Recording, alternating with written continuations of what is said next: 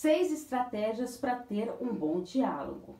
Como ter um bom diálogo em meu relacionamento? Começamos a conversar e sempre termina em brigas. Se identificou com essa dúvida?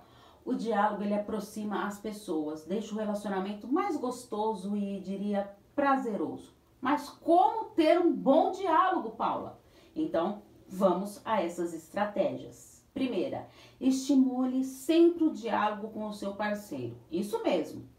Converse com ele, estimule isso.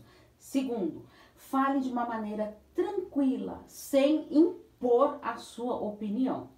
Terceiro, fique atento na comunicação não verbal, nos seus gestos e expressões. Lembre-se, o nosso corpo fala.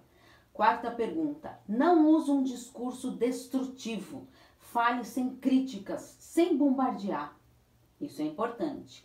Quinta pergunta: aprenda a escutar. Exatamente.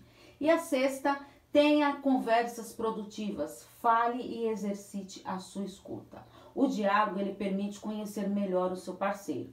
Vamos conversar?